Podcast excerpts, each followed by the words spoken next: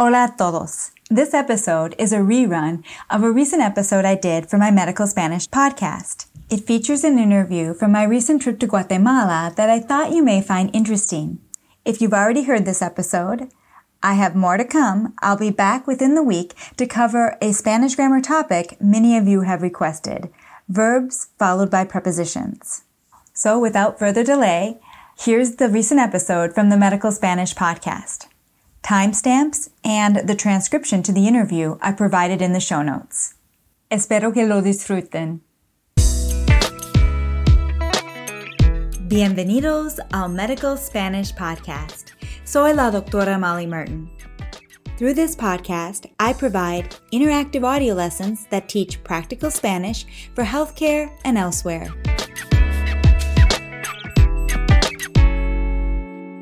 Hola a todos.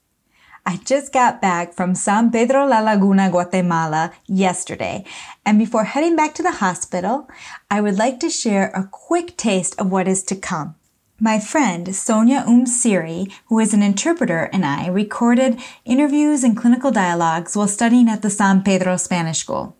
I will be using these recordings to make audio lessons, which I will publish in the upcoming months. And today, what you will hear is an off the cuff interview with mi profesora at the San Pedro Spanish School, Elizabeth Cortes. This was a return trip to the San Pedro Spanish School, which I highly recommend.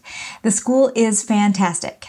You study in the garden looking over Lago Atitlan, and the teachers are amazing. You can take structured classes following the Common European Framework or less structured conversational classes like we did. You can even go on excursions with your teacher while practicing Spanish.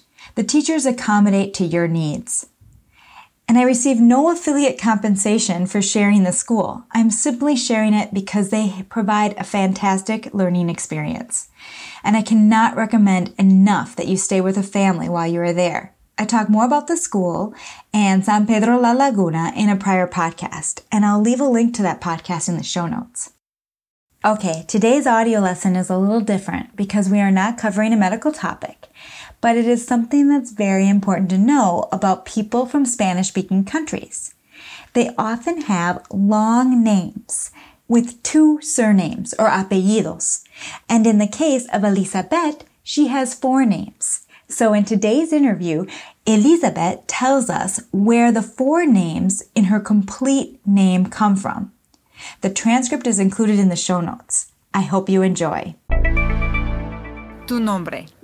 Yo quiero escuchar tu nombre completo. Bien, me llamo Jesús Elizabeth Cortés Koch.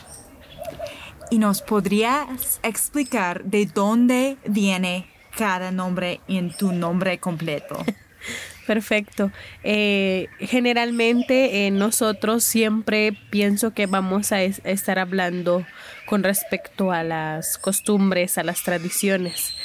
Aquí específicamente una de las costumbres es que cuando en una familia nace un bebé, sea eh, un niño o una niña, por lo general lleva el primer nombre, tiene que ser el nombre del, del abuelo de este bebé.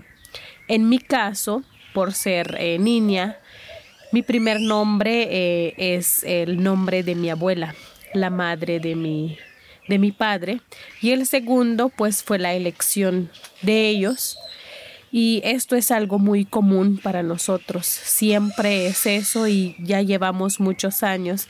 Y quizás por esa misma razón en nuestra comunidad hay muchas personas que llevan el mismo nombre tenemos muchas Marías muchas personas que se llaman Juana eh, Juan, José, Pedro, porque se van repitiendo.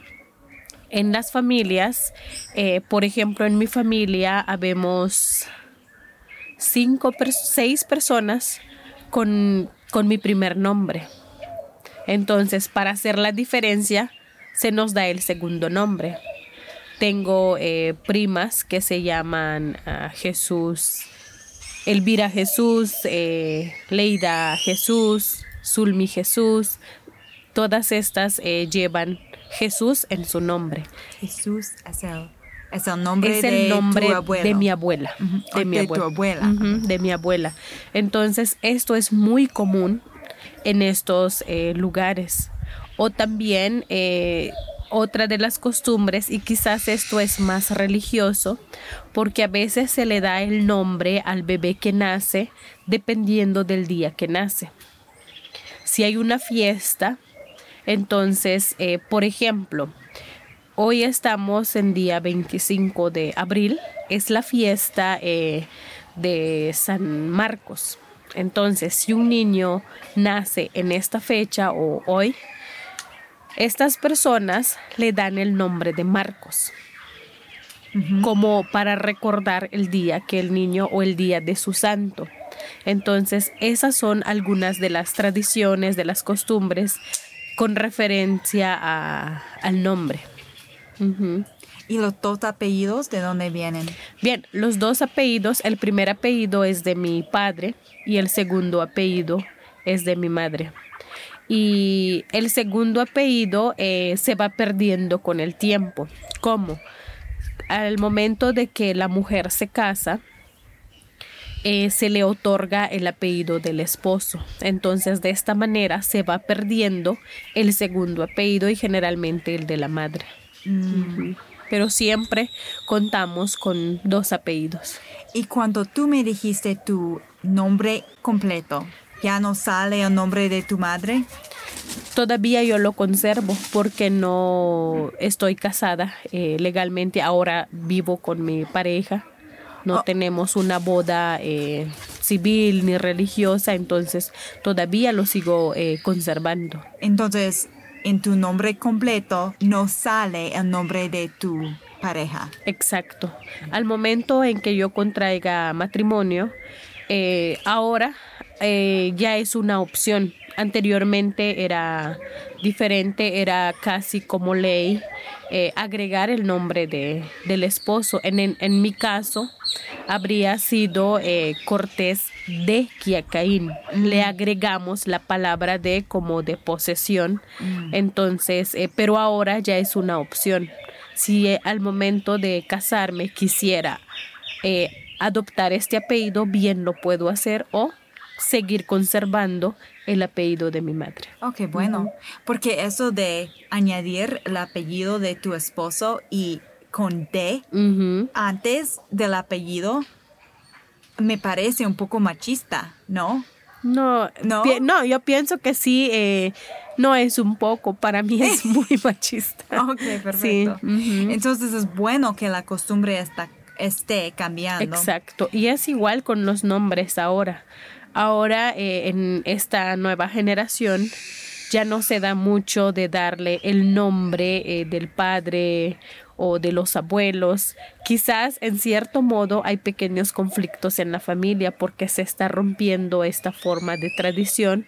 Ahora hay nombres eh, diferentes, nombres muy... Por supuesto, los nombres de nuestros abuelos son bonitos, pero son muy repetitivos. En una familia hay muchas personas con este nombre.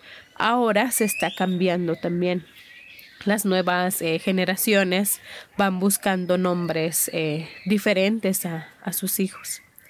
Y puedes repetir tu nombre completo y vamos a decir de dónde venía cada nombre.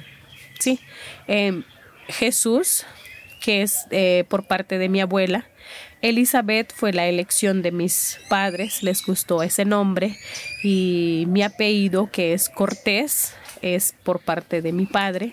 Y Kosh es por parte de mi madre. Perfecto. Muchísimas gracias. No hay problema. And that completes today's audio lesson.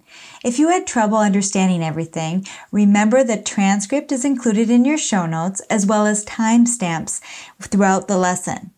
And there's a link to the post to this lesson at the bottom of your show notes. There you can leave questions and comments. I will try to answer within the day.